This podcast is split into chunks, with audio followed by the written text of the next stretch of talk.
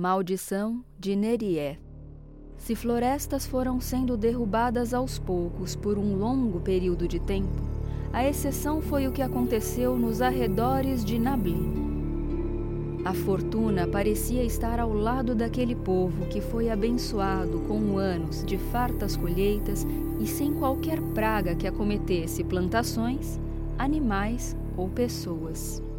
Com tamanha fartura, a comunidade cresceu e mais e mais casas foram sendo construídas.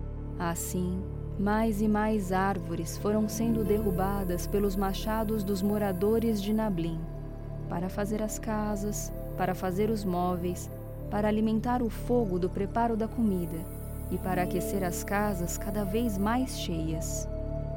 A contragosto se moviam para longe as criaturas da floresta, mas dessa vez o tempo tinha sido curto demais. Os machados foram de encontro à casa de pássaros, de pequenos roedores, de insetos e de uma fada de cogumelos. O machado cortou em violentas pancadas a madeira que ostentava os belos cogumelos de madeira que cobriam a pequena casa e feriram mortalmente a mágica criatura. O humano que destruiu a casa da fada não viu os anéis de cogumelo no chão que demarcavam aquele espaço, tampouco a porta decorada com líquen laranja ou a fada que ali dormia. O humano viu, no entanto, os tesouros de Nerié, a fada dos cogumelos, e levou-os consigo para casa, mas não sem antes ser alvo de uma maldição. Isso não te pertence, disse a pequena, já em suas últimas forças. Eu te proíbo de pegar isso. O humano nada ouvia. Você veio até aqui, destruiu a minha casa pegou tudo e muito provavelmente levará minha vida. Eu te amaldiçoo. Nada daquilo que tirar daqui lhe trará felicidade. Você vai perder tudo que levar daqui, pois as coisas encontrarão os seus lugares e os seus donos. E Nerieth deu seu último suspiro. E o homem de nome Marco foi-se alheio à maldição sem saber o que acontecera. Ao chegar em casa, o rapaz colocou a lenha em uma pilha para secar, mas não sem antes encontrar os pertences de Nerié, alguns cogumelos aos quais não deu muita atenção, uma pedra transparente muito bonita e brilhante que poderia ter algum valor, e um pequeno pedaço de madeira com um desenho que poderia ser confundido com um desenho aleatório da casca de uma árvore, mas que era o símbolo da família de Nerié. Marco era apaixonado por Inês, uma prima de quarto grau muito amável a quem ele pretendia pedir em casamento.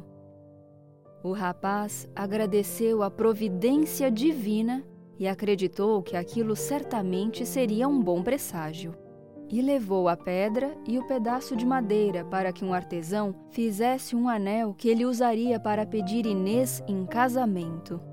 No mês seguinte, Marco foi buscar o anel, que tinha a linda pedra lapidada incrustada em seu centro e o símbolo da família de Nerieth ao redor dela, que agora parecia-se muito com asas de libélulas.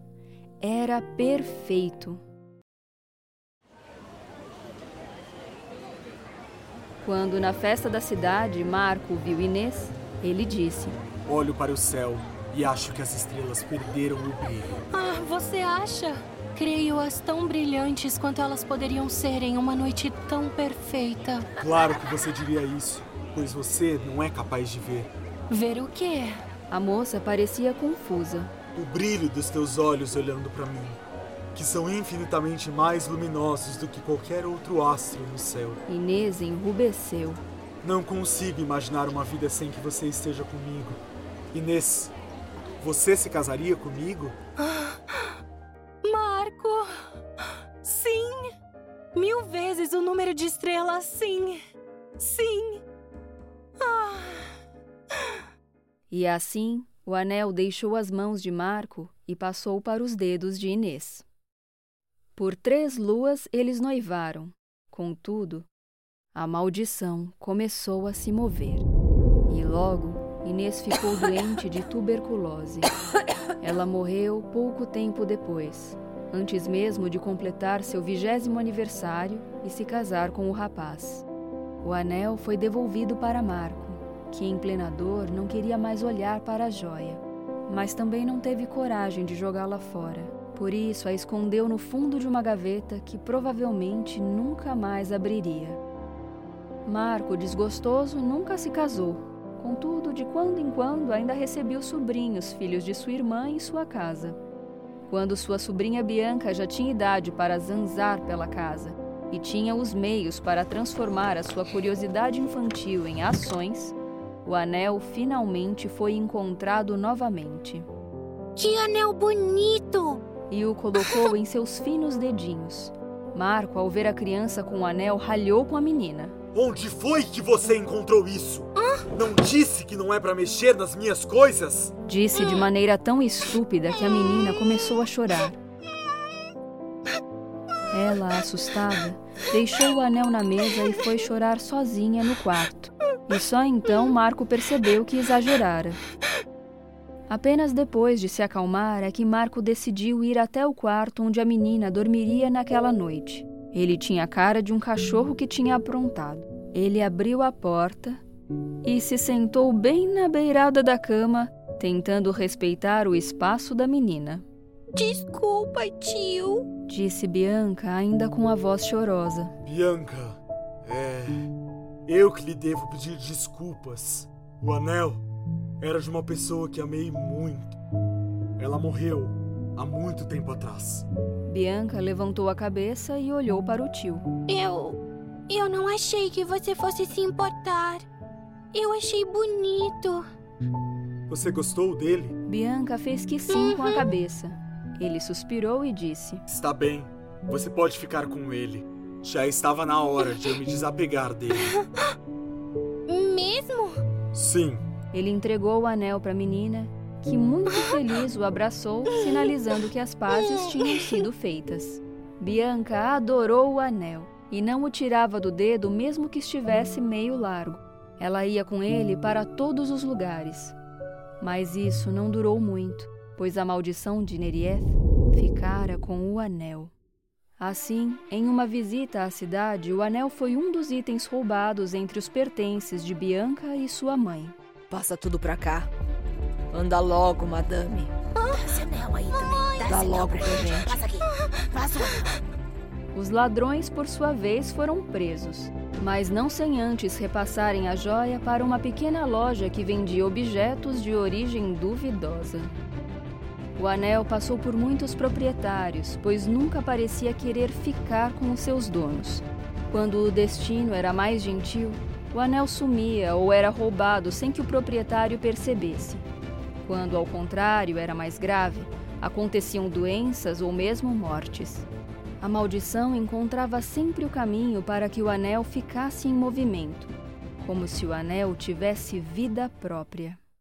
Foi então que o anel encontrou uma portadora que já estava muito doente por meio de uma tia que trouxera a joia como um presente para alegrar a sobrinha. Minha querida, olha o que eu trouxe para você. Que delicadeza sua, titia, disse a jovem que há dias se encontrava acamada. Ah, um pouco de beleza nunca fez mal para ninguém. E quando vi as asas de libélula, lembrei de você.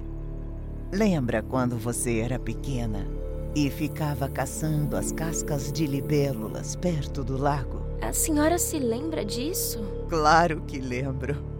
Você vivia assustando as outras meninas com as cascas. A tia ri. Obrigada, minha tia. Ajude-me a colocar. Com certeza. Ah, é lindo, titia. Porém, como era de se esperar, o anel trouxe desgraça para sua portadora, que morreu em decorrência de sua doença.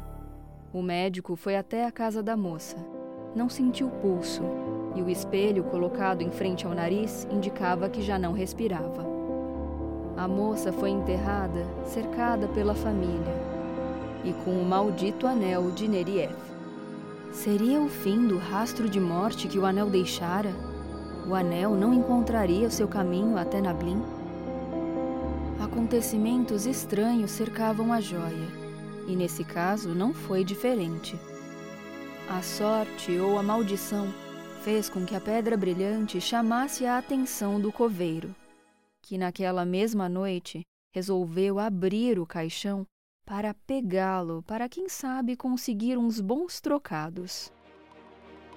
Assim que o cemitério fechou suas portas, o coveiro foi até onde a moça tinha sido enterrada e colocou-se a tirar a terra da cova recém-fechada. E enfim chegou no caixão.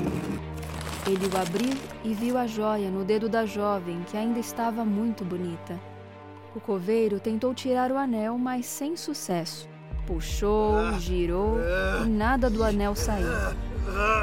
Já sem paciência, sacou um canivete do bolso e tentou cortar o dedo da moça. Talvez fizesse parte da maldição do anel que já passara para o coveiro. Talvez apenas fizesse parte das coisas estranhas que acontecem ao redor do anel de Nerieth. Talvez fosse uma providência divina. Mas ao tentar cortar o dedo da moça para pegar a joia, a jovem acordou. Era um daqueles raríssimos casos em que a medicina falhara ao se certificar da morte de alguém. O coveiro de susto desmaiou sobre a moça que, ainda fraca, se esforçou para sair de debaixo do homem. Sem entender o que estava acontecendo, a jovem saiu do cemitério no meio da noite e foi caminhando na única direção que lhe pareceu lógica.